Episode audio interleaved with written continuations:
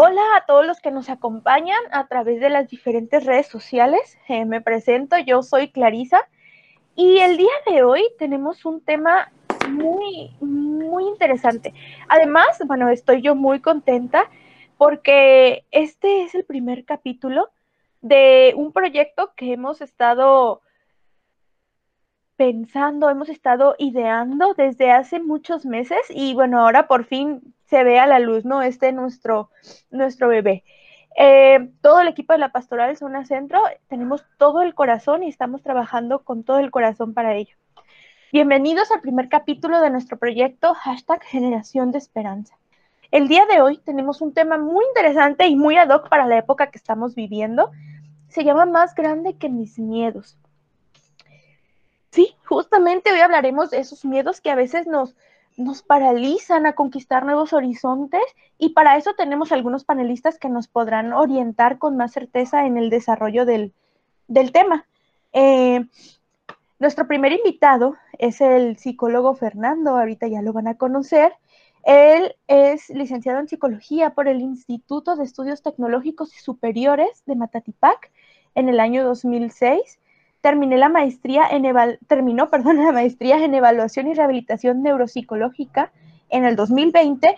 Tiene un diplomado en línea también en educación socioemocional por el Tecnológico de Monterrey. Tiene un diplomado en prenatalidad, apego y desarrollo de la infancia eh, por la Fundación Chilena América por la Infancia. En su campo laboral, bueno, se ha desarrollado como docente de educación superior en distintas licenciaturas en psicología social, psicología educativa, ciencias de la educación, trabajo social, enfermería y obstetricia. Actualmente labora en los servicios de educación pública del estado de Nayarit. Se desempeña como coordinador académico del Programa Nacional de Convivencia Escolar y también es psicólogo en el Centro de Justicia Familiar. Imparte talleres, conferencias, cursos y consultas privadas. Eh, desde 2018 también graba algunas cápsulas de salud para el noticiero Capital Noticias que sale al aire los días lunes y miércoles por el 22, perdón, por el 92.1 FM. Bienvenido, psicólogo. Hola, muchas, muchas gracias por la invitación. Eh, un placer y un honor poder ser parte de este primer capítulo, ¿verdad? De, esta, de este proyecto tan bonito denominado hashtag Generación Esperanza.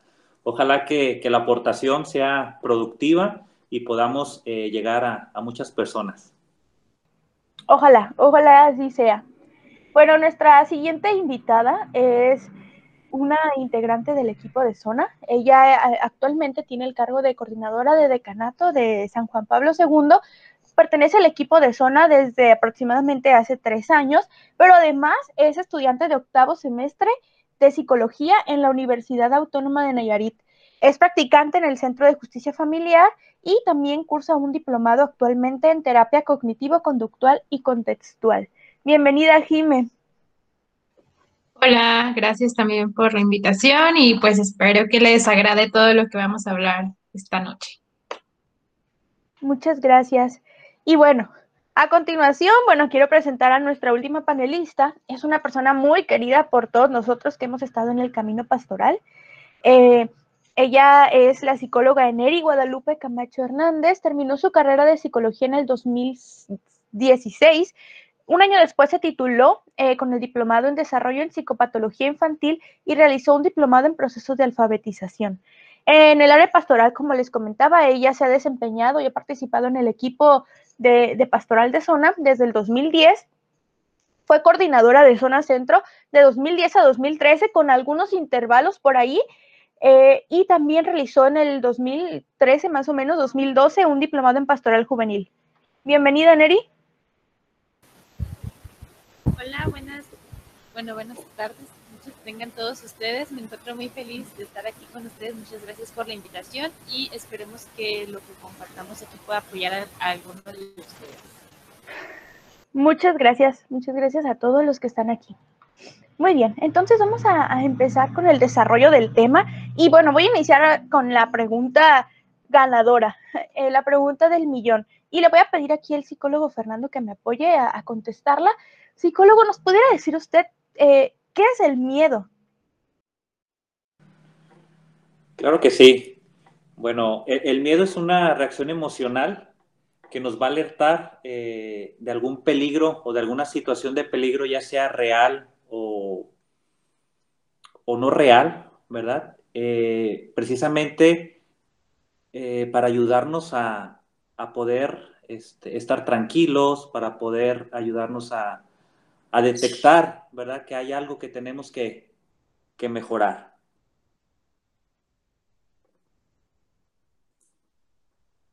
Muchas gracias, muchas gracias, psicólogo. Entonces, a ver, ¿es, ¿es normal sentir miedo? Sí, sí, sí, claro que sí. El miedo es una emoción normal que todos experimentamos, ¿verdad? El miedo pudiéramos decir que es sinónimo de responsabilidad. Yo experimento el miedo cuando, cuando quiero hacer algo bien.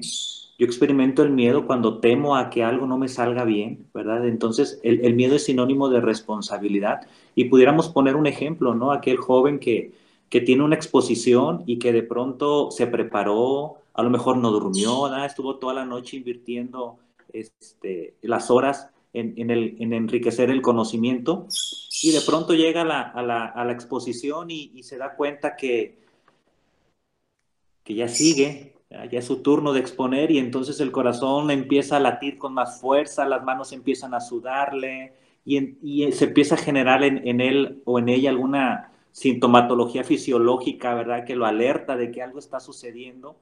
Y, y, bueno, ¿no? Este, es, ese sinónimo de responsabilidad. O sea, yo quiero pasar al frente y quiero hacerlo bien. Yo quiero pasar al frente y que todos se den cuenta de mi esfuerzo, de lo que yo hice.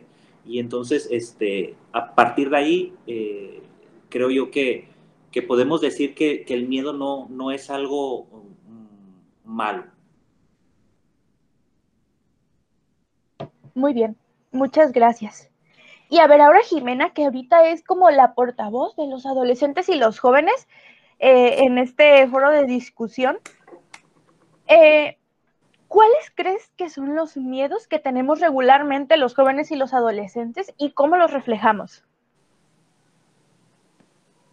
Muy bien, pues actualmente para los adolescentes y jóvenes sabemos que cada persona tiene un diferente contexto y este es muy variado, pero por la edad en la que estamos, que es escolar, eh, un lugar central que se pueden presentar varios miedos es en la escuela, como ya decía el psicólogo, tal vez exponer puede ser uno de ellos, uh, primeros días de clases, también eh, comentábamos en una plática anterior que cuando estamos en esta edad, cuando vamos a la universidad, el decidir qué carrera queremos elegir es una de las decisiones un poco complicadas y creo que estas son en común las situaciones que nos preocupan, claro, también por la edad, el aspecto físico, el miedo de tal vez no ser aceptado con cierto grupo de amigos, podría ser otro, otro punto.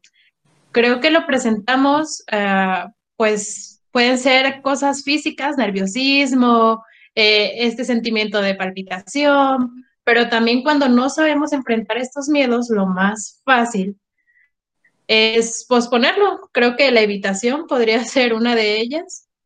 El decir, bueno, tal vez ahorita no estoy listo para ello y decido posponerlo y pase el tiempo para no, como no tengo las herramientas para afrontarlo, decido que pase y pues a ver hasta cuándo ya no puedo más.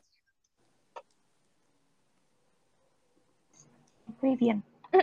¿Y tú cómo crees que estos miedos nos obstaculizan? Eh, creo que el miedo como tal es una emoción que a todas las personas se nos presenta. Es generalizada, universal, aquí y en China, y no por eso no es mala. Quiero dejar claro que no es mala, solo cumple su función. A veces suele ser tachada o estigmatizada porque este sentimiento suele ser desagradable, esta emoción, pero no por ello es malo, pues. Solo cumple su función y en realidad sentir las emociones como tal, hacia, como es la alegría, eh, el miedo, la tristeza, es bueno sentirlo, es positivo, siempre y cuando sepamos regularlas bien. Mm, creo que el miedo obstaculiza cuando este miedo se convierte en un miedo disfuncional en donde ya empieza a entorpecer nuestras vidas cuando ya no podemos desempeñarnos de manera normal. Muy bien. E, entonces, bueno, sí, se pudiera decir que el miedo nos obstaculiza em, cuando nosotros no lo trabajamos, no lo, eh, no lo canalizamos, se pudiera decir. Así es, ¿no? Un mal manejo del miedo nos va a llevar a que este miedo se convierta en pánico. Y el miedo siempre va a ir en aumento, ¿no? Si yo no controlo el pánico, entonces el, pánico se va a convertir en algún trastorno, ¿no? Y, y, lo vamos a ver reflejado a lo mejor en una fobia, vamos a ver reflejado el miedo en el trastorno obsesivo compulsivo, en el trastorno de estrés postraumático, ¿sí? Entonces es importante que aprendamos nosotros a regular el miedo. Acuérdense que un cerebro estresado es un cerebro que no piensa bien y lo, y lo comentábamos en otra charla, ¿no? Somos lo que pensamos y somos lo que sentimos. Y entonces si mi cerebro está estresado voy a generar pensamientos catastróficos. Y entonces si yo genero pensamientos catastróficos le voy a dar entrada al miedo eh, en todo lo que estoy haciendo, ¿no? Por ejemplo, esto del COVID, lo que estamos viviendo, ¿no? Si yo emocionalmente no me encuentro bien, si mi cerebro se encuentra estresado, pues voy a generar puros, pensamientos catastróficos que seguramente me van a llevar a, la inmovilización, ¿no? Me van a llevar a la frustración, me van a llevar a la angustia, me van a paralizar. Y entonces ahí es cuando el miedo eh, se convierte en algo insano, ¿no? Pero, pero de manera natural, el miedo es algo eh, normal que todos experimentamos y, que además es necesario experimentar el miedo, ¿verdad? Para poder sobrevivir, para poder enfrentar eh, obstáculos, para poder lograr metas, para poder impulsarnos a, crecer, a ser mejores. Entonces, creo que va por ahí el asunto. Muy bien, muy bien, muchas gracias. Y, es muy valiosa la opinión de ustedes, sobre todo porque son especialistas, ¿no? Como que es muy, eh, nos orienta mucho. Eh, entonces ya creo que ya me dieron un poco la respuesta, que no podemos clasificar al miedo como una emoción buena o una emoción mala no, no se puede como encasillar en algo. Así es. Eh, lo que tenemos que cuidar es lo que hago cuando tengo miedo. ¿ah? O sea, el experimentar el miedo no es malo, pero ¿qué hago cuando tengo miedo? A lo mejor eh, eh, es, este, es cuando me freno, ¿no? O sea, cuando tengo miedo no puedo exponer, cuando tengo miedo no salgo a la calle, cuando tengo miedo, ahorita por ejemplo, el otro día fui a una, a un supermercado y me llamó la atención mucho la conducta de una persona, ¿no? Eh, estábamos todos formados con sana distancia, con nuestro cubrebocas, eh, y la señora, eh, cada que pasaba alguien, traía un sanitizante y sanitizaba su espacio, ¿no? Entonces, ahí, por ejemplo, es cuando yo digo, ahí el miedo ya, ya rebasó. O sea, ahí, el miedo, o sea, esa, esa conducta es lo que ya no está bien, ¿no?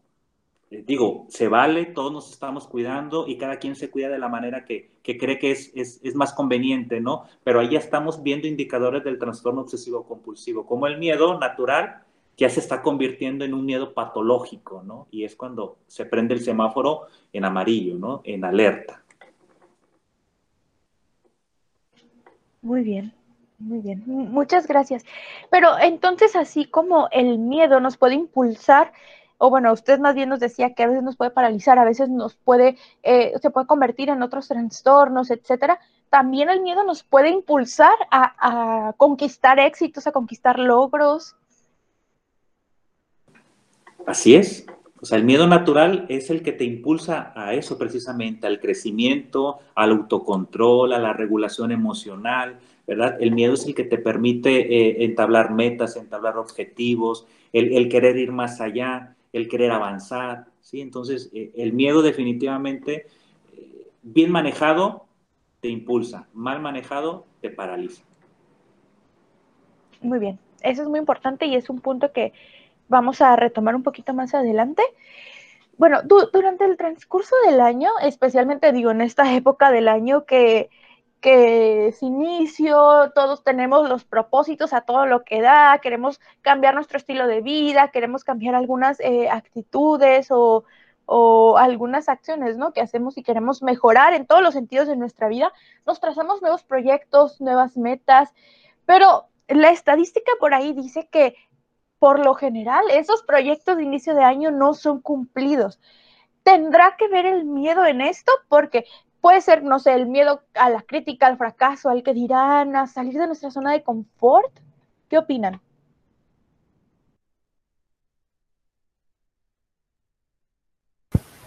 Yo creo que sí tiene que ver, pero más que, que el miedo también se atribuye a otros factores.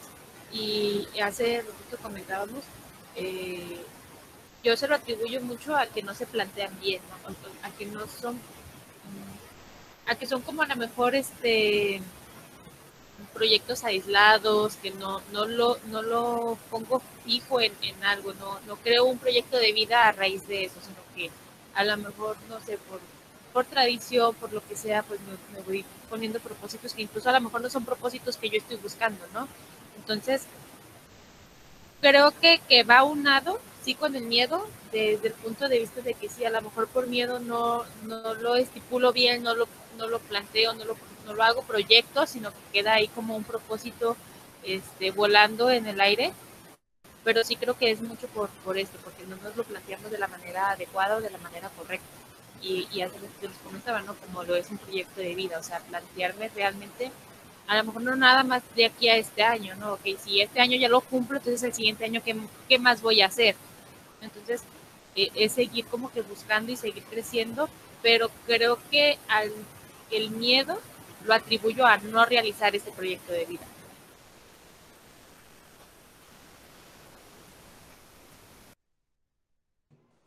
¿Y, y los demás qué opinan?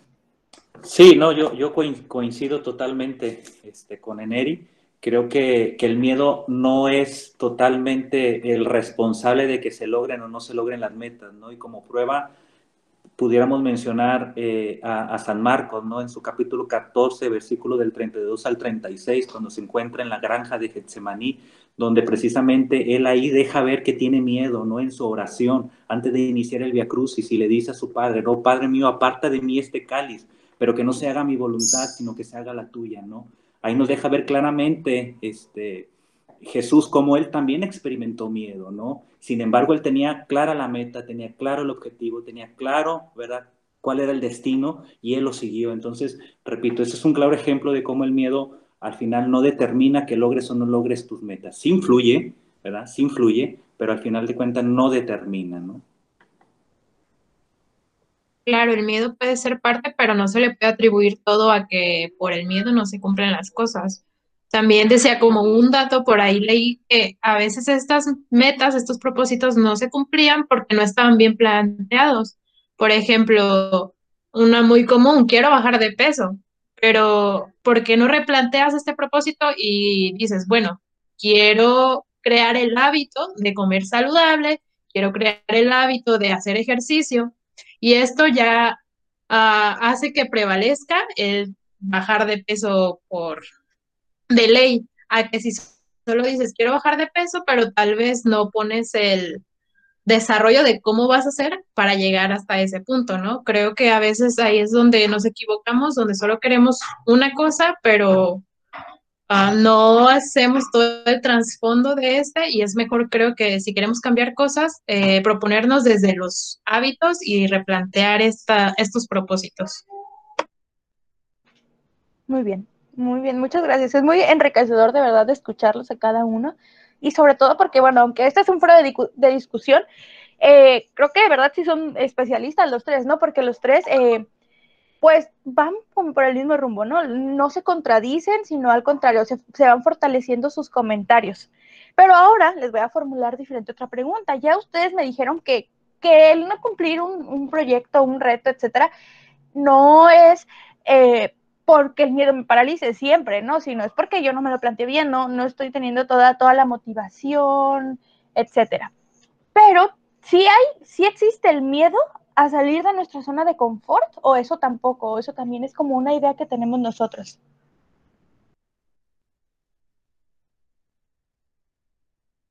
No, claro que existe el miedo a salir de nuestra zona de confort. De hecho, la gran mayoría de las personas estamos muy cómodos en nuestra zona de confort, ¿no?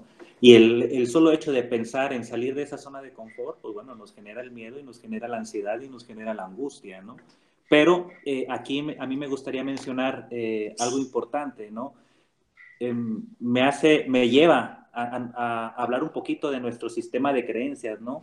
Ese sistema de creencias que es limitante muchas de las veces y que lo aprendimos en nuestra primera infancia, ¿no? Y que muchos de nuestros padres o de nuestros cuidadores fueron los responsables de introyectar en nosotros esos miedos, ¿verdad? Esas inseguridades. Y entonces Acuérdense que, todo, toda emoción y toda acción antes de ser emoción y de ser acción es un pensamiento y el pensamiento se nutre de ese sistema de creencias. Entonces, si yo quiero salir de mi zona de confort, ¿qué me dice mi sistema de creencias? No, no te salgas porque tú no vas a poder, porque tú no sirves para eso, porque tú no vales. ¿ah? porque tú no tienes la capacidad, porque ya lo has comprobado una y mil veces que eres un fracasado, que tú no naciste para tener éxito, que tú no, que tú no naciste con estrella, naciste estrellado. Y entonces ese justamente es ese sistema de creencias el que, el que bombardea nuestro pensamiento y al final el pensamiento que genera ante, ante ese tipo de creencias, pues genera miedo, mucho miedo. Y entonces, ¿qué hace el miedo? Me paraliza, me, me hace no actuar. Entonces, eh, eh, sí creo yo que, que, aquí sí el miedo tiene mucho que ver en que, en que la mayoría de las personas no quieran salir de su zona de confort, porque eso, eso, eso este, significa o representa que te pelees con tu sistema de creencias, que confrontes tu sistema de creencias, que rompas tus esquemas, ¿sale? Y, no cualquiera se atreve a hacer eso. Sí, porque justo esa era la otra pregunta, perdón, perdón a, lo mejor ahorita ustedes mismos me la, me la responden, ¿no? Porque esa era como a lo que iba. ¿Qué tal si a lo que le tememos, como en este sentido de salir de nuestra zona de confort, no es, o, sea, como a lo que nos espera, sino a lo que le tememos, no, o sea, no es a empezar algo nuevo, sino a ponerle punto final a lo de siempre, a lo conocido, en lo que ya estamos cómodos. Sea bueno para nosotros, sea positivo, nos deje algo positivo en nosotros o no, pero es el miedo como a ponerle punto final a esto. Yo antes de que lanzaras esta pregunta, Clary, yo sí iba a decir que ahora sí iba a entrar como a, debate con Fernando en el sentido de que mi lo voy a replantear de esta manera. No, no toda su justificación, o sea, todo el planteamiento después sí estoy muy de acuerdo, pero yo creo que las personas más que miedo a salir de, la, de lo que ya conocemos es miedo a entrar a lo que no conocemos. O sea, no es miedo de salir de donde yo estoy. Bueno, yo así lo veo, a lo mejor yo así lo vivo, ¿no? Y lo digo con, con todo, este, con todo el mente de, que pueda cambiar de opinión, ¿no? Pero yo en estos momentos, a como yo lo vivo en mí, este, y a lo mejor a lo que he observado un poco a las demás personas y a lo que a mí me hace lógica es, obviamente yo quiero superarme, obviamente yo quiero salir, obviamente yo no, no quiero quedarme como donde estoy, ¿no? Pero ¿qué tal si al momento de salir llego que no era lo, lo que yo pensaba, no, ahora sí como, como dice el dicho, más vale malo conocido que bueno por conocer. Entonces sí, yo creo que es más, no, no, y, y, lo repito, no, muy desde mi vivencia, no es tanto el miedo a, a salir de mi zona de confort, sino miedo a entrar a, a, lo desconocido, a lo que no, a lo que no y, y, repito, no todo lo demás que dijo, este, pues sí, sí tiene mucho fundamento, ¿no? Porque, porque obviamente me da miedo entrar a algo que no conozco porque pues mi sistema de creencias me dice que no soy lo suficiente, que no voy a poder, que, eh, que mejor aquí estoy bien, que para qué me arriesgo si, si ya estamos bien, ¿no? Entonces, eh, sí, o sea, e, eso es mi pensamiento. No sé este, si, si a los demás le haga sentido o no. ¿Y tú, Jime, qué opinas? Pues aquí creo que voy a entrar también un poquito en debate, porque yo también creía esto de que hay que salir de tu zona de confort porque es lo que siempre los comerciales en la televisión o estas campañas de marketing nos dicen, ¿no? Que sal, aviéntate a hacer cosas nuevas. Y qué bueno, ¿no? Creo que siempre es bueno conocer uh, nuevas cosas, pero una vez platicando con una maestra nos decía, eh, cada persona se conoce, ¿no? Cada una de las personas sabe a lo que eh, puede hacer, lo que puede hacer y lo que no. Y decía, a veces estamos tan ah, llenos de este pensamiento de marketing, de que hay que salir de la zona de confort, que a veces las personas se sienten realizados como tal, eh, tienen buen trabajo, eh, se sienten plenos con su familia o ciertos aspectos que para ellos ya es la autorrealización. Y se les presenta una nueva situación que tal vez para las demás personas podría ser, no, wow, lo tienes que tomar, ¿no? Tal vez un ascenso, pero ese ascenso eh, hace que tenga más tiempo en el trabajo y tal vez descuide esta parte en la familia. Y dice, y tal vez las demás personas le empiezan a decir, es que tienes que salir de tu zona de confort, ¿no? Está muy bien el ascenso, pero tal vez para esta persona ya es pleno con lo que tiene, ¿no? Ya se siente autorrealizado. Y, y si decidiera tomar este ascenso, ya se vería tal vez desestabilizado uno de los aspectos donde él se siente pleno, de que tiene tiempo con su familia y también tiene el trabajo que le gusta y está en su zona de confort, ¿no? Creo que eh, la conclusión es que cada persona se conoce. También no hay que encasillarnos a esto de ve por más y ve por más, porque a veces estamos bien, pero por este pensamiento de sigue yendo más cosas o sigue como escalando, nunca llegamos a nuestro punto pleno y creemos que nunca vamos a estar ahí cuando tal vez en algún punto sí lo estuvimos.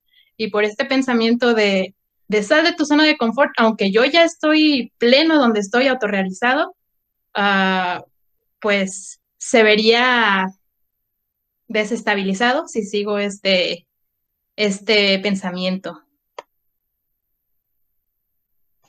Muy bien. O sea, son tres eh, puntos de vista de especialistas y muy respetables. Y yo, por ejemplo, cuando escuché el del psicólogo decía, no, sí es cierto, ¿no? Y escuché el de Neri es como que, ah, no, sí es cierto, ¿no? Y el de Jime.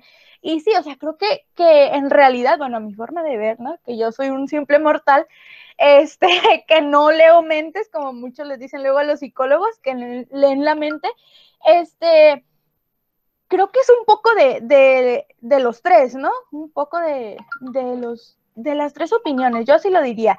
Yo no, yo no podría decir, no, pues me quedo con la de Neri, con, con la del psicólogo Fernando o con la de Jime. Yo sí diría, a lo mejor sí es un poco de los tres.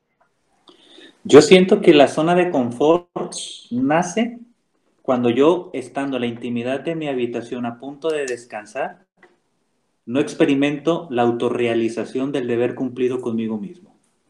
Yo pienso que ahí surge la zona de confort. Y es cuando tengo que moverme de ahí, porque ya no experimento ese placer de haber vivido, de haber disfrutado, de, haber, de haberme autorrealizado haciendo lo que hago. ¿Sale? Cuando se vuelve todo rutinario, cuando se vuelve todo eh, sin sentido. Yo pienso que ahí es cuando, cuando, cuando nace la zona de confort, ¿no? Y es la que tenemos que romper y es la que tenemos que vencer, ¿no? Sí, y es muy cierto, ¿no? Eso, cuando estamos y, no nos sentimos autorrealizados. Pero entonces, aquí entra entonces la parte que, que comentaba Jimena, ¿no?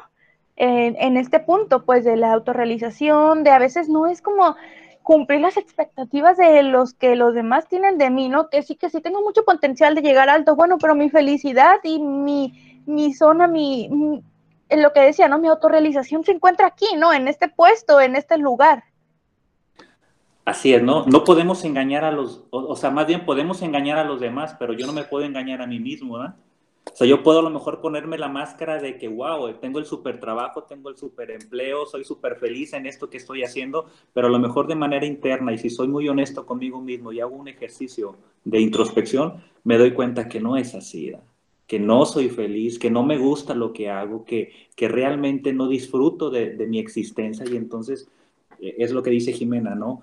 O sea, cada quien se conoce y cada quien de nosotros necesitamos ser honestos al 100% con nosotros mismos y reconocer cuáles son mis, mis, mis áreas de oportunidad, ¿verdad? Y, y, que tengo que trabajar para convertir esas áreas de oportunidad en nuevas habilidades. Entonces, sí es un trabajo de, de mucho, eh, de mucha honestidad con nosotros mismos. Fíjate, eh, de que hace tiempo, ahorita me acordaba, ¿no? Y conectando un poquito estos temas, porque parece que nos desviamos de, de los más grandes de mis miedos a, a, esto de la zona de confort. Hace unos ayeres yo tomé un curso este, para aprender a hablar en público y la mayoría de las personas que estábamos ahí era de que pues yo quiero vencer el nervio, ¿no? Quiero vencer el miedo a, a pararme, ¿no? Y la que nos expuso el taller nos decía, no, es que si ya no tienes miedo de pararte, ya no lo hagas o sea, uno siempre va a seguir teniendo este miedo, ¿no? Y siempre va a seguir teniendo este nervio al momento de, subirte y, lo que nos compartía al inicio Fernando, ¿no? Pues lo quieres hacer bien y por esta responsabilidad de quererlo hacer bien, pues surgen estos nervios, estos miedos. Eh, pero en el momento que tú lo dejas de sentir, pues como que ya no tiene chiste el, el aventarte y hacerlo. Entonces, si yo en mi zona de confort no experimento ese miedo a lo que estoy a, lo que estoy experimentando, dijera, no corre de ahí, no, y muévete y busca esa sensación. ¿Por qué? Porque ese miedo, esos nervios son los que te están impulsando. Pero claro, obviamente hay que saberlos trabajar. Hay que saber trabajar con ellos para que sea impulso y no sea ¿qué hago, no? Entonces, este sí, o sea, como que yo, o sea, sí, complemento esta aportación que, están teniendo todos. Y sí, justo, ¿no? Regresando, digamos, hasta eh, el título del tema de hoy, más grande que mis miedos. A veces nos puede suceder, ¿no? Que sentimos que nuestros miedos son más grandes que nosotros, que hasta hay imágenes, yo cuando estaba buscando busqué miedo y me apareció una imagen, ¿no? De, de la persona así chiquita y su sombra, que era como el miedo, como un monstruo gigante atrás de él.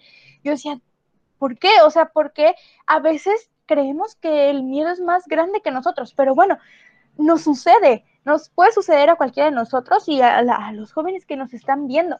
Y entonces me gustaría que ustedes, como especialistas, respondieran esa pregunta. ¿Yo soy más grande que mis miedos?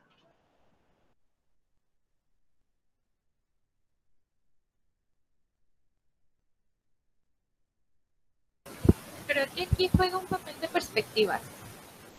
Eh, si yo pongo, por ejemplo, si yo pongo mi teléfono más adelante de mí, pues va a parecer más grande el teléfono de lo que soy yo.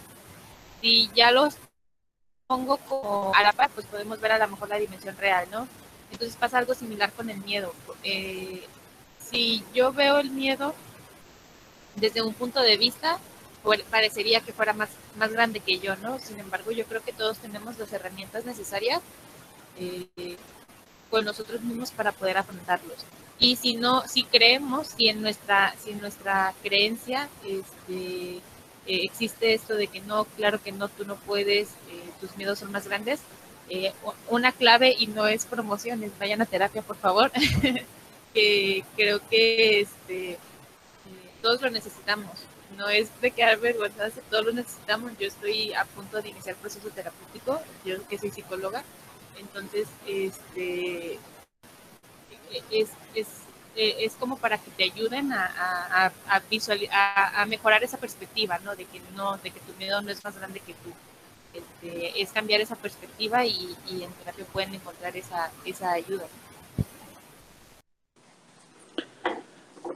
Sí, totalmente de acuerdo con Eneri. Creo que, que nosotros, cada uno de nosotros, somos mucho más grandes que nuestros miedos. ¿Y por qué lo digo y lo aseguro y lo afirmo? Porque los miedos nacen en tu cabeza. Porque los miedos nacen en mi cabeza. Porque los miedos nacen en mi mente. Y entonces yo controlo mi mente. Yo controlo mis pensamientos. Yo tengo esa capacidad. Y como dice Neri, y si pierdo esa capacidad, entonces necesito pedir ayuda urgente. Porque aquel miedo que inicia como una bolita de nieve que parece indefensa, que la, que la minimizo, que no le hago caso y la dejo que vaya creciendo y que vaya creciendo y entonces ahí es cuando aparentemente el miedo es más grande que yo porque se convirtió en una bolotota de nieve que ya no puedo detener y que ya no puedo frenar y que entonces necesito ayuda y, y, grito, no auxilio, ayúdenme porque porque este miedo ya me venció, este miedo ya me está consumiendo porque ya me paralizó, ¿no? Pero pero nosotros hay que tenerlo siempre presente, ¿no? Y, para los chavos, sobre todo en esta edad tan complicada, en la que su cerebro sigue desarrollándose, en la que su cerebro no es un cerebro que ha adquirido la madurez y que por lo tanto, ¿verdad? Requieren todavía de un cerebro adulto que los acompañe, de un cerebro adulto, ¿verdad? Que pueda este, sincronizarse con ellos para que puedan ver lo que a su edad, por cuestión de desarrollo madurativo, no son capaces de ver para el adolescente y para el joven hay muchas situaciones que son el fin del mundo y que para nosotros los adultos que ya tenemos un cerebro que está desarrollado, ¿verdad? O sea, no lo minimicemos porque para el adolescente y para el joven es el fin del mundo. sé empático con ellos, valida con ellos su emoción, valida su miedo, valida su angustia. Es que se enamoró y le rompieron el corazón y tiene pánico volver a amar y tiene miedo volver a amar. Pues claro. Entonces tú como adulto tienes la obligación, tú como mamá, como papá, como cuidador, tienes la obligación de acompañar a tu hijo, a tu hija adolescente y tú y, tu adolescente joven, pues déjate acompañar por el adulto. ¿sale? y de esa manera eh, buscar ayuda si es que yo siento que mi miedo es más grande que yo.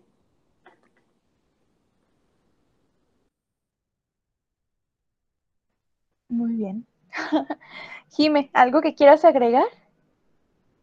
Pues me gustaría retomar lo que hemos dicho, que el miedo se activa cuando ah, detectamos una amenaza esta amenaza, como ya decíamos, puede ser de nuestra integridad física, puede ser de nuestro autoconcepto, pero creo que el punto que a veces es más difícil de mm, erradicar es cuando está en función de nuestras ideas y las creencias. Creo que cuando es nuestra integridad física habla más como de lo fisiológico, de lo que en el momento y ya.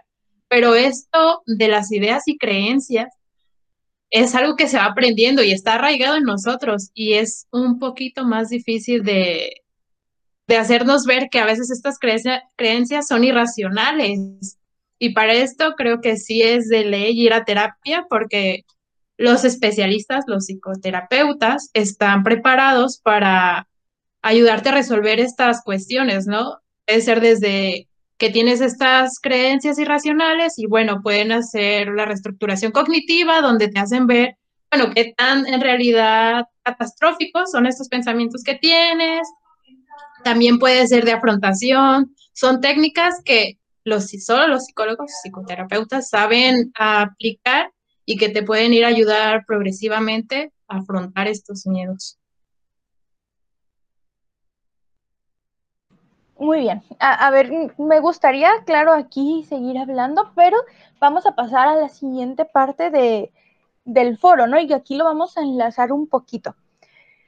Quiero leer una frase del Papa Francisco que nos dice, queridos jóvenes, no entierren sus talentos, los dones que Dios les ha regalado. No tengan miedo de soñar cosas grandes. Esto me gustó porque por ahí hablaba un poquito del miedo, pero tú, Eneri, ¿qué opinas de esta frase?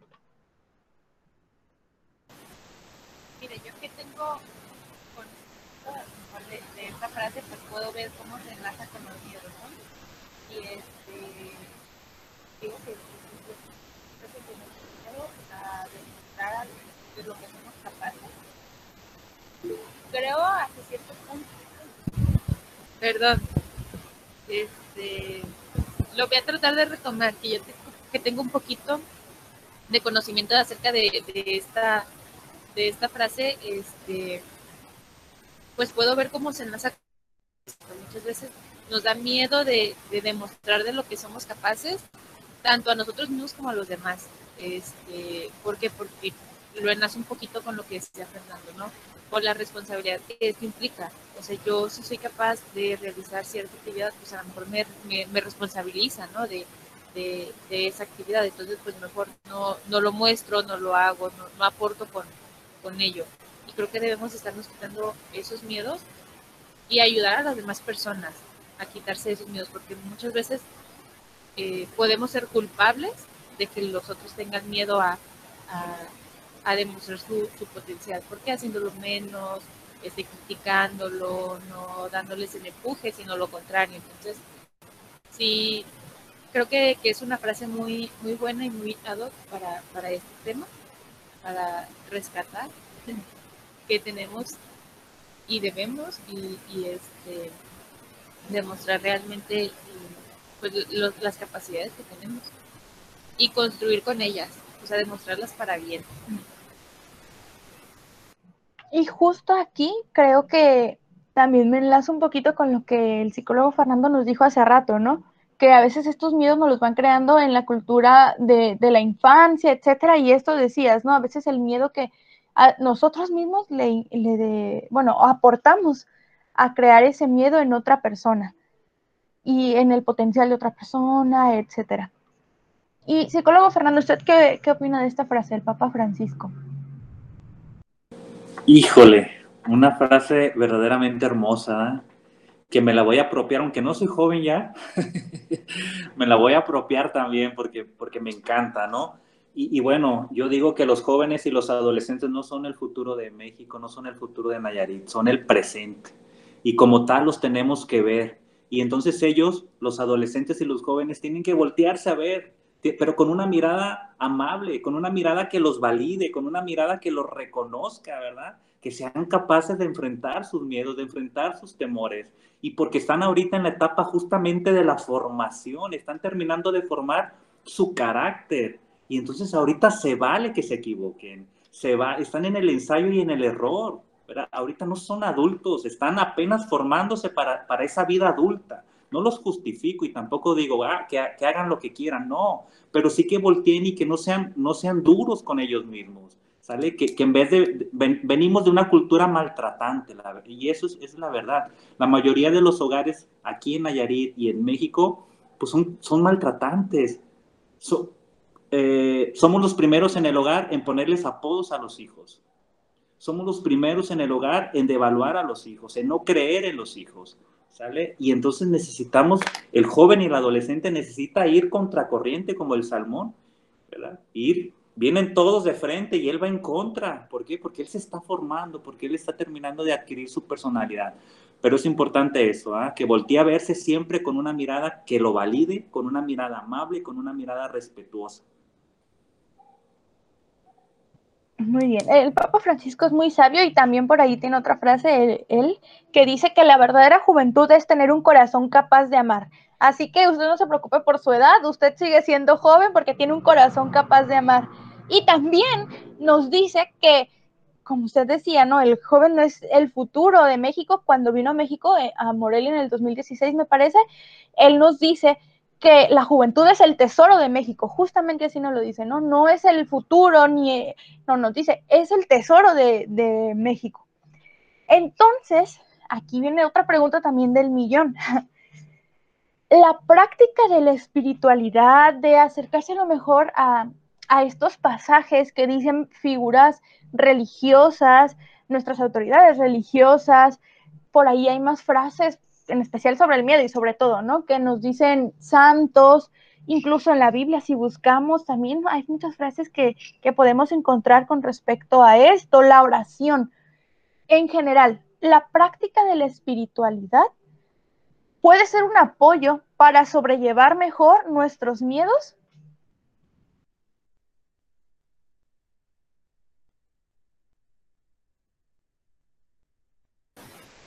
Yo creo que que sí nos puede ayudar.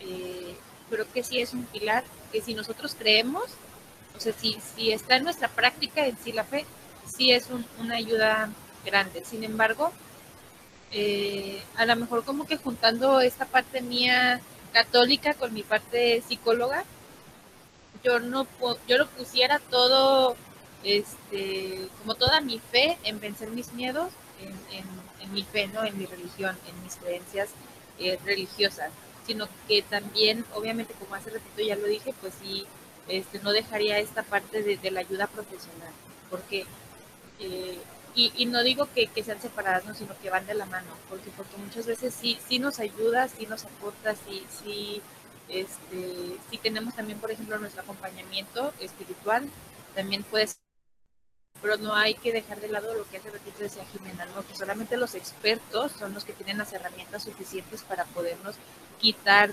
este, de, nuestra mente estas creencias o ayudarnos a nosotros, porque ellos no, no los quitan, no, sino somos nosotros mismos, pero ellos son una guía. Entonces, sí, claro que sí, sí es, sí es muy importante. Si tú eres creyente, eh, si tienes fe en cierta religión, a lo mejor pensando que nos están viendo chicos que no son necesariamente católicos, pero si tu, si tu fe está en cierta religión, obviamente si la espiritualidad te va a ayudar, te va a dar un empuje, pero hay que reconocer ¿no? que no es lo único y que no a lo mejor no va a ser suficiente, sino que vas a necesitar recurrir a, a otro tipo de, de ayuda.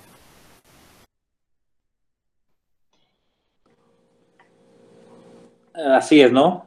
Mente, cuerpo y espíritu. Tres, tres aspectos fundamentales para, para la vida del ser humano no pueden estar separadas. Y entonces creo que, que es importante para el individuo creer en un ser supremo que es el que a lo mejor en esos momentos difíciles eh, está ahí para escucharme, está ahí para acompañarme y con esa fe que yo le tengo a mi ser supremo, a Dios, a Jesús, eh, tener esa fidelidad a Él de que no me va a abandonar, ¿no? De que, de, que, de que estamos juntos, de que vamos acompañados, ¿no? Entonces, para mí sí es importante realmente y es parte fundamental en esa triada perfecta, ¿no? Que es mente, cuerpo y espíritu.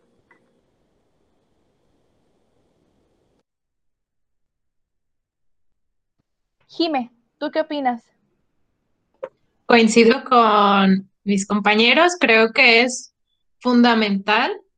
Eh, si bien, como decían, no creo que sea correcto porque no somos solo seres espirituales, también físicos y pensantes.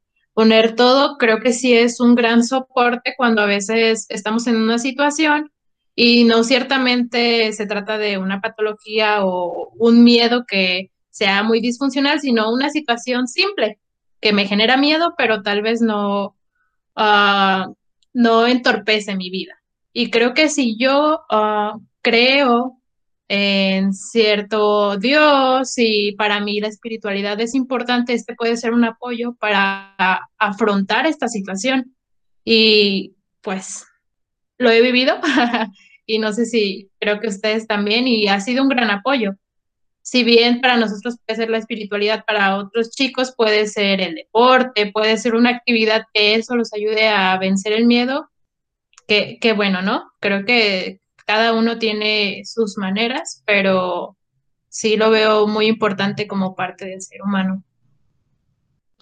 Y esto, justo lo que decían, bueno, los tres, me recuerda mucho a eh, un número por ahí, no, no, no sé cuál exactamente, pero del PGP, del Plan Global de Pastoral 2031-2033. Es un nuevo documento que acaba de sacar el episcopado mexicano, bueno, ya hace algunos años. Pero en la parte de, del joven nos habla de crear un desarrollo integral y justamente esto va orientado a esto, ¿no? Que los grupos de jóvenes ya no, ya no deben nada más preocuparse, o más bien no deben nada más preocuparse por el desarrollo espiritual del joven, ¿no? Por darle temas solo espirituales, 100%, todo, todos los sábados, bueno, todos los días de tema, todas las sesiones 100% espirituales, no, sino que se tiene que buscar un desarrollo integral del joven.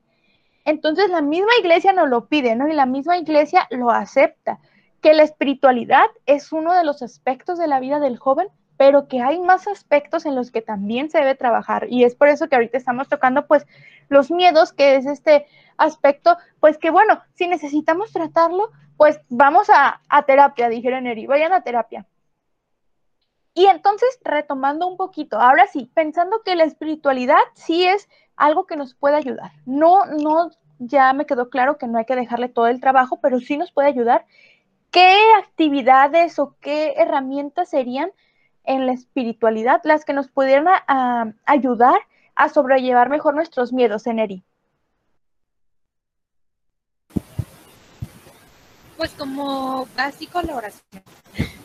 La oración siempre eh, pensando o sabiendo que, cada una de ellas pues, nos escucha es Jesús, es Dios, es María, quien, quien quien estemos dirigiendo nuestra, nuestra oración eh, también, por ejemplo, algo que yo recomiendo mucho es el, conocimiento, porque eh, ahorita nos decías frases, nos estabas dando, este, ilustrando con estas frases y los, estábamos explicando, pues obviamente con estas frases, si yo leo, si yo conozco, pues son frases que me reconfortan, ¿no? Y por ejemplo, hace ratito que nos mencionabas las de los talentos. Eh, cuando la dijiste, yo como que me fui muy pensando en retrospectiva cuántas veces no yo he escondido esos talentos y no, no los he puesto ¿no? al servicio de quien lo necesite. Entonces, al yo conocer esto, al yo acercarme a lo mejor a la vida de los santos, a sus frases, este, a, la Biblia, a la vida de Jesús, pues es una motivación para mí y, puedo yo decir que bueno, si estos chicos pudieron, este, ¿por qué yo no? Eh, un ejemplo clarísimo que creo que Clarisa sí se lo, sí se lo llegué a platicar, pero cuando Carlos Acuti a mí, me, impactó mucho porque él tendría ahorita mi edad, somos contemporáneos. Entonces yo dije, wow, ¿cómo si él pudo, o sea, cómo él ya es santo y yo qué estoy haciendo con mi vida, ¿no? Yo por qué todavía no, claro está, ¿no? Pero sí es así como que yo por qué no, no lo he hecho. Entonces obviamente al, al, acercarme a conocer su vida, pues es una motivación, ¿no? Para vencer mis miedos, para vencer lo que tengo que vencer, para pues yo también poder figurar como, como él en un futuro. Sí, eh, es muy importante, ¿no? La vida de los santos, y bueno, tenemos a Carlos Acutis, otro santo adolescente es eh, José, Joselito, José Sánchez del Río, que también tiene una historia, a lo mejor pudieran quejar su historia o en, otros temas, pero creo que el miedo está en su vida, definitivamente, ¿no? Bueno, él, eh, perdón, es, vence al miedo, el miedo de que lo maten, ¿no? Y él prefiere llegar al cielo, convertirse en santo y afrontar ese miedo de la muerte, que yo creo que es el mayor miedo que tenemos muchos. Así que ahí está otra opción, Carlos Acutis es el, pues el santo de la era moderna, entonces también son muy, muy importantes su historia, y bueno, también la historia de Carlos Acutis, que nos habla de una enfermedad mortal, pues que fue, fue la, que, la que lo llevó a la muerte, de, de una vida en la que él pudo haber sufrido y claro que pudo haber tenido miedo. Y aquí están esos ejemplos, ¿no? De cómo la espiritualidad a través de la oración, a través de la vida de los santos, de la lectura de la palabra. Y, justo aquí les quiero comentar, o bueno, les quiero decir un, un versículo de la Biblia. Josué primero, Josué 1.9, capítulo primero, versículo 9, nos dice, ya te lo he ordenado, sé fuerte y valiente. No tengas miedo ni te, ni te desanimes, porque el Señor tu Dios te acompañará donde quiera que vayas. Mm, también me gustó mucho, digo, a veces pensamos que los versículos de la Biblia quedan en el pasado, pero muchas veces los retomamos y nos damos cuenta que son y siguen siendo efectivos en el presente y aquí no. Y aquí Dios nos, no nos viene con, con cuentos, ¿no? nos dice, ya te lo ordené, tú debes ser fuerte y valiente y no debes tener miedo porque aquí está el Señor que te acompaña donde quiera que vayas. Eh, ¿Nos pudieras compartir tu postura ante esta cita bíblica, Jimena? Eh, bueno, abonando esta y la que mencionaste del Papa, creo que son frases donde nos dice jóvenes, anímense, creo que estamos en el tiempo, tenemos la juventud de nuestro lado y es un tiempo, una temporada para aprender, seguir expresando todas nuestras habilidades, talentos Creo que ahorita el miedo de demostrar nuestras habilidades eh, no es correcto tenerlo. Si bien ya hablamos de eso, pasa. Debemos de tener siempre esta idea de, se vale equivocarnos, como decía Fernando. Hay que intentarlo, ¿no? Creo que es peor no intentarlo y quedarnos con el miedo de, ay, que no lo hice porque, pues, me da miedo el que dirán o, y si me salía mal, ¿no? creo que es mejor de lo intenté y hasta sale bien, ¿no? creo que estas frases nos invitan a eso, a joven, anímate, tú puedes, eh, demuestra lo que eres, confío en ti. Muy bien, muchas gracias, Jimé, porque como ya lo dije muchas veces, eres esa voz, ¿no? Para los jóvenes, que si bien están nuestros especialistas y que tú también lo eres porque estás por concluir tu carrera, pues muchas veces la evangelización se hace así, ¿no? De joven a joven. Y los cuatro estamos jóvenes, pero a lo mejor el vocabulario con el que lo dices nos hace entrar un poquito más al corazón lo que ya todos ellos están diciendo. Y vamos a pasar entonces a, a la última parte del programa. Ahora le voy a pedir a cada uno de nuestros panelistas que desde su postura nos puedan ayudar con algunos instrumentos, herramientas, actividades, que nos ayuden a enfrentar nuestros miedos, a salir de esa zona de confort que lo hablamos en un momento, a conquistar todas esas metas que anhelamos, a, vencer este miedo y eh, también incluso lo que comentamos por ahí también, a no crearle el miedo a otras personas o no contribuir para generar un miedo en otras personas. Y voy a empezar en, el orden, eh, primero el psicólogo Fernando, por favor. Gracias. Eh, me gustaría responderte primero con una pequeña historia, ¿no? a lo mejor ya la, han, ya la han escuchado, pero cierto día va un papá con su hija al circo y al llegar al circo la niña se queda sorprendida al ver eh, a un elefante, ¿no? Lo majestuoso que es el elefante, lo grande, el tamaño, la fuerza. Entonces la niña se queda sorprendida, ¿no? Pero más sorprendida al ver que está atado este, eh, con una cadena, ¿no? Entonces la niña se cuestiona, ¿no? Y dice, siendo tan grande, siendo tan fuerte, siendo eh, tan imponente, ¿por qué no se escapa? Y le pregunta a su papá, oye papá, ¿por qué, por qué, no, se, ¿por qué no se escapa el elefante? ¿no? Y el papá no sabe qué responderle. Entonces, una persona que estaba al lado se mete a la plática, ¿no? le dice, yo sé por qué no se escapa. Porque ese elefante, elefantote que ves, alguna vez fue elefantito.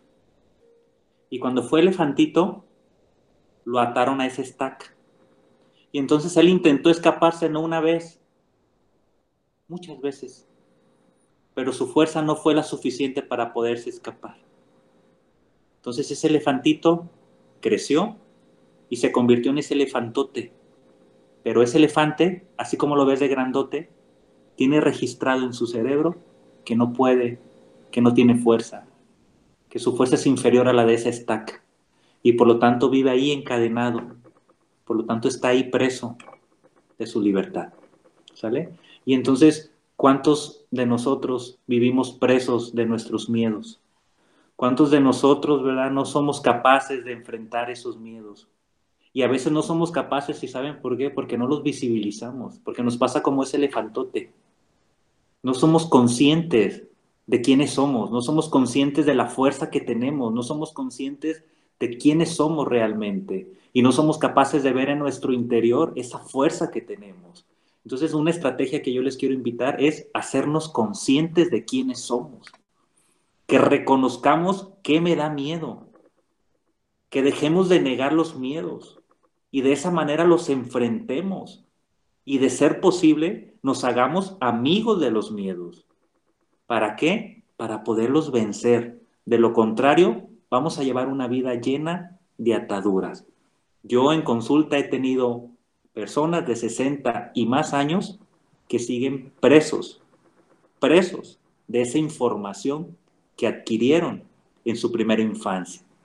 Siguen presos de aquel dolor que les ocasionaron mamá y papá en la infancia. Siguen sin creer en ellos, siguen sin confiar en ellos. ¿Sale? Entonces, esa sería mi estrategia. Muchas gracias, psicólogo. Muy valiosa, muy valiosa, la verdad. La historia sí me dejó impresionada y yo creo que a muchos de nosotros también. Gracias. en Jime, ¿qué nos puedes decir tú? Pues también coincido mucho, creo que el identificar qué cuestiones son las que detonan este miedo o qué pensamientos me hacen reaccionar de tal manera es muy bueno. Creo también que a veces los miedos se asocian a una situación donde intentamos hacer algo y tal vez esto no salió como esperábamos y fue de forma negativa y decimos, bueno, una vez ocurrió, pero ya no lo quiero volver a intentar, ¿no? Sé que va a volver a salir mal y es donde empiezan todas estas ideas irracionales que tenemos pero mi recomendación es que le demos una segunda oportunidad. A veces somos muy estrictos con nosotros mismos y por un pequeño error o por una pequeña situación nos encasillamos y ya no queremos hacerlo, ¿no? O decimos, no, ya no sirvo para esto y empieza este miedo a seguir creciendo, creciendo, creciendo y hasta puede invadir más cosas. Creo que le podemos dar esa segunda oportunidad o más. O sea, lo que comentábamos, estamos en la edad donde podemos fallar y seguir intentando hasta lograrlo.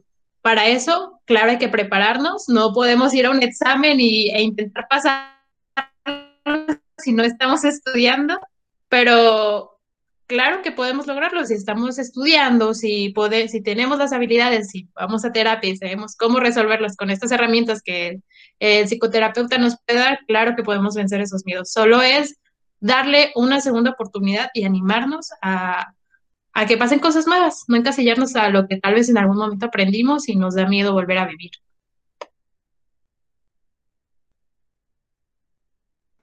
Muchas gracias, Jimé. Y por último, Neri, ¿qué nos puedes decir tú?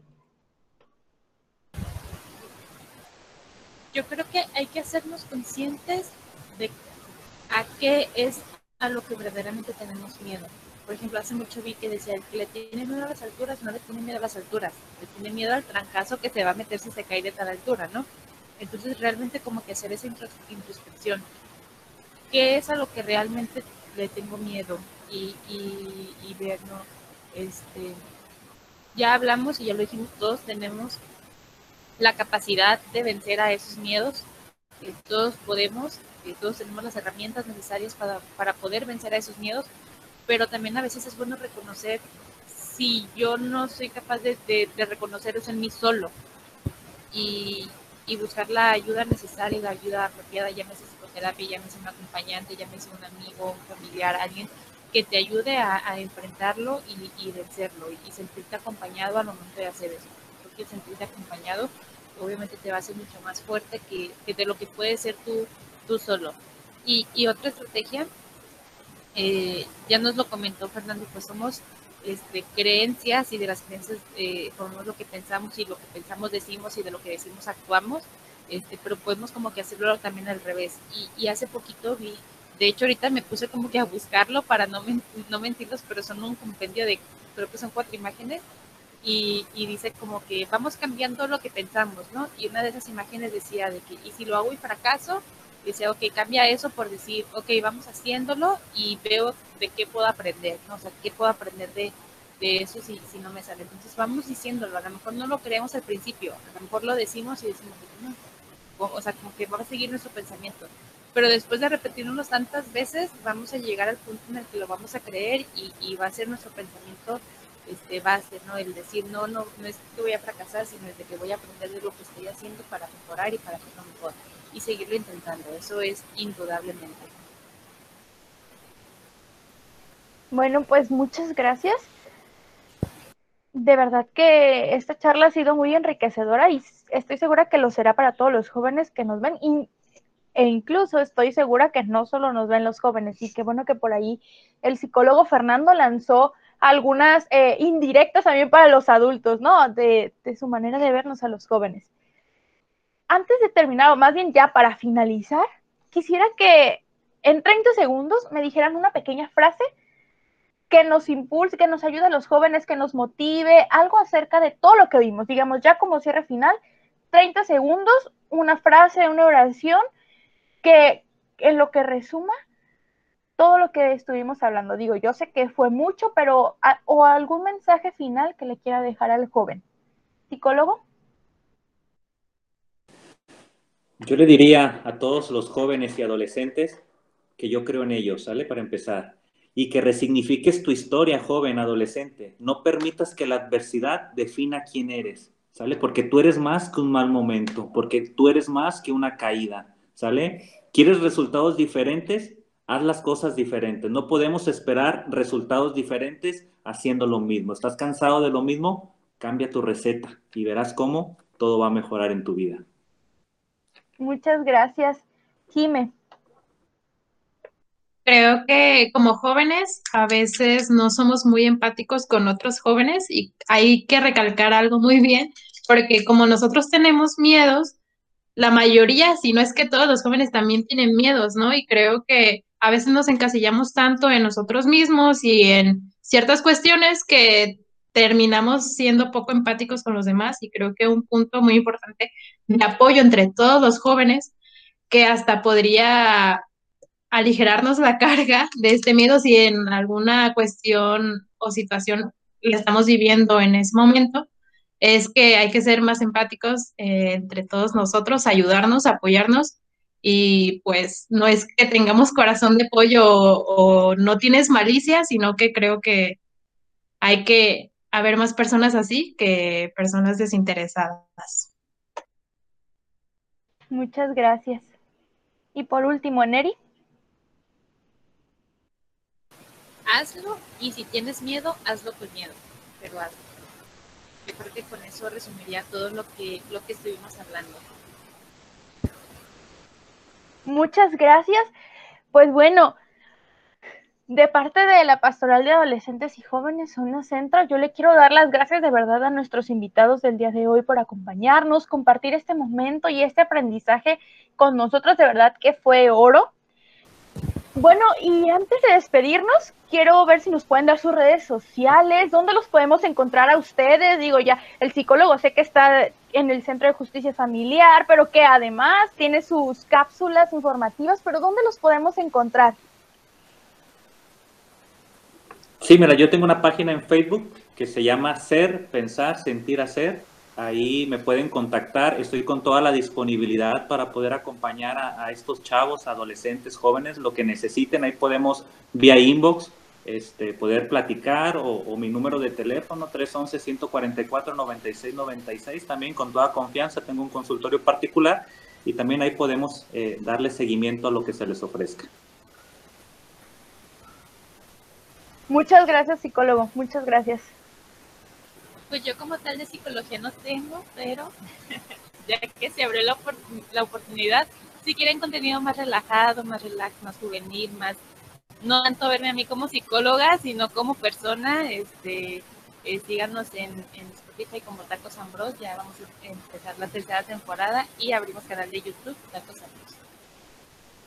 Sí, porque Neri, o sea, además de todo lo que dijimos, creo que eso no me lo comentaste en un inicio, pero también es, es influencer de Neri con otro chico de, otros chicos, perdón, de que han estado en el equipo de zona armando su proyecto y, y, yo recuerdo muy bien cuando lo estaban planeando que también había miedos, ¿no? Miedo y esto. Y en el primer capítulo sobre todo también, oigan, escúchenlo y me dicen lo que tenemos que mejorar. Y ahí están creciendo súper rápido, ya los ven en no sé cuántos países, en creo que en todos los continentes los escuchan, perdón, y ahora ya los van a poder ver también por su canal de YouTube, Tacos Ambros. Jime, ¿dónde te encontramos, Jimena? en mi casa. Pero, aquí que no estás disponible. Ah, sí. Mi Facebook es Jimena Carmona, pero solo recibo mensajes de amistad. De verdad, si necesitan un apoyo como joven consejo, eh, también por lo de, pues que estudio psicología, tengo pues varios contactos de psicólogos si quieren eh, iniciar su terapia, me pueden mandar mensajito y yo con mucho gusto los guío a para que puedan pues iniciar este proceso y vencer estos miedos. Muchas gracias, Jimena. Eh, Jóvenes, recuerden que ustedes también pueden ser parte de este proyecto participando en los comentarios de la transmisión, pero si también quieres ser parte de nuestros panelistas, mándanos un mensaje privado a la página PAC Zona Centro Tepic y ahí nos ponemos en contacto, vemos la planeación de los temas y en cuál te puedes integrar. Nosotros nos vemos el último sábado de cada mes por Facebook Live con un nuevo tema de interés para los adolescentes y los jóvenes. Recuerda que nos puedes sintonizar, ya estamos disponibles en otras plataformas digitales y redes sociales. Estamos en Facebook como Pag Zona Centro Tepic, en Instagram como z.centro-pag. Estamos en YouTube como Pag Zona Centro Tepic y en Spotify como hashtag Generación de Esperanza. No olvides que eres mucho más grande que tus miedos. Mientras Dios te esté prestando vida, estás en el mejor momento para empezar.